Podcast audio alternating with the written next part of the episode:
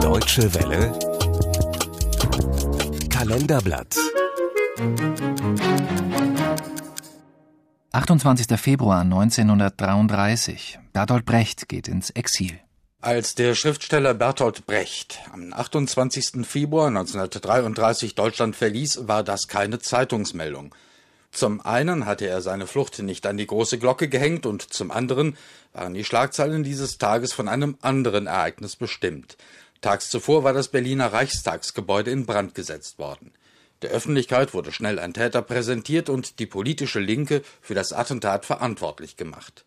Was geschehen würde, sollten die Nationalsozialisten in Deutschland an die Macht gelangen, hatte Brecht wie kein anderer vorhergesehen. Wie hellsichtig er die Katastrophe vorhersah, zeigt sich in seinem Lied vom SA-Mann aus dem Jahre 1931. Hier beschreibt er, wie die Depression der späten 20er Jahre, die Straßenkämpfe und die dauernden Regierungskrisen in die Barbarei des Dritten Reiches führen.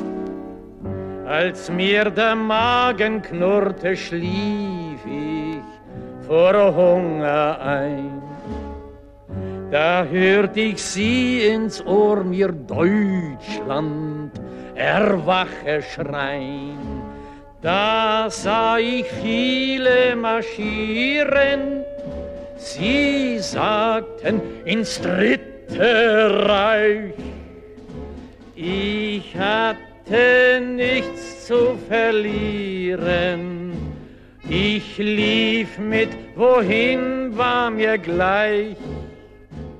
1933 war es dann tatsächlich geschehen. Adolf Hitler wurde Reichskanzler. Spätestens der gespenstische Fackelzug durch das Brandenburger Tor, mit dem dem neuen Machthaber gehuldigt wurde, machte klar, dass Brechts düstere Vorahnungen bald Realität werden sollten. Brecht gehörte zu den ersten, die das Land verließen. Da er wusste, was ihn erwartete, flüchtete Brecht beim ersten Anzeichen, dass die Hitlerpartei ihre Drohungen in die Tat umsetzen würde. In einem Gedicht, das hier von Ernst Busch rezitiert wird, hat er den Grund für eine Flucht einmal so beschrieben. Als ich ins Exil gejagt wurde, stand in den Zeitungen des Anstreichers, das sei, weil ich in einem Gedicht den Soldaten des Weltkriegs verhöhnt hätte. Jetzt, wo sie einen neuen Weltkrieg vorbereiteten, entschlossen, die Untaten des letzten noch zu übertreffen, brachten sie Leute wie mich zu Zeiten um oder verjagten sie als Verräter ihrer Anschläge. Jenes Gedicht, auf das Brecht hier anspielt, ist die Legende vom toten Soldaten.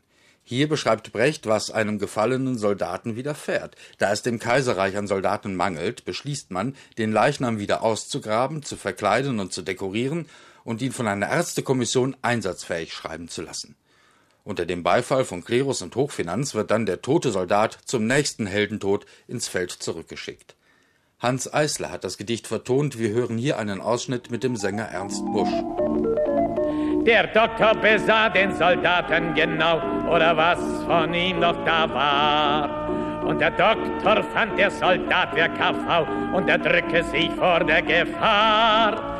Und sie nahmen sogleich den Soldaten mit, die Nacht war blau und schön.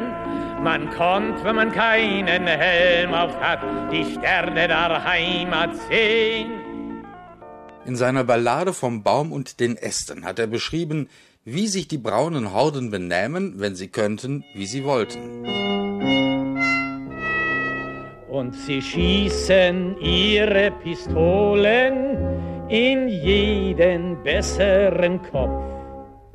Und sie kommen mindestens zu zweit, und dann gehen sie drei Mark abholen aus ihrem goldenen Topf.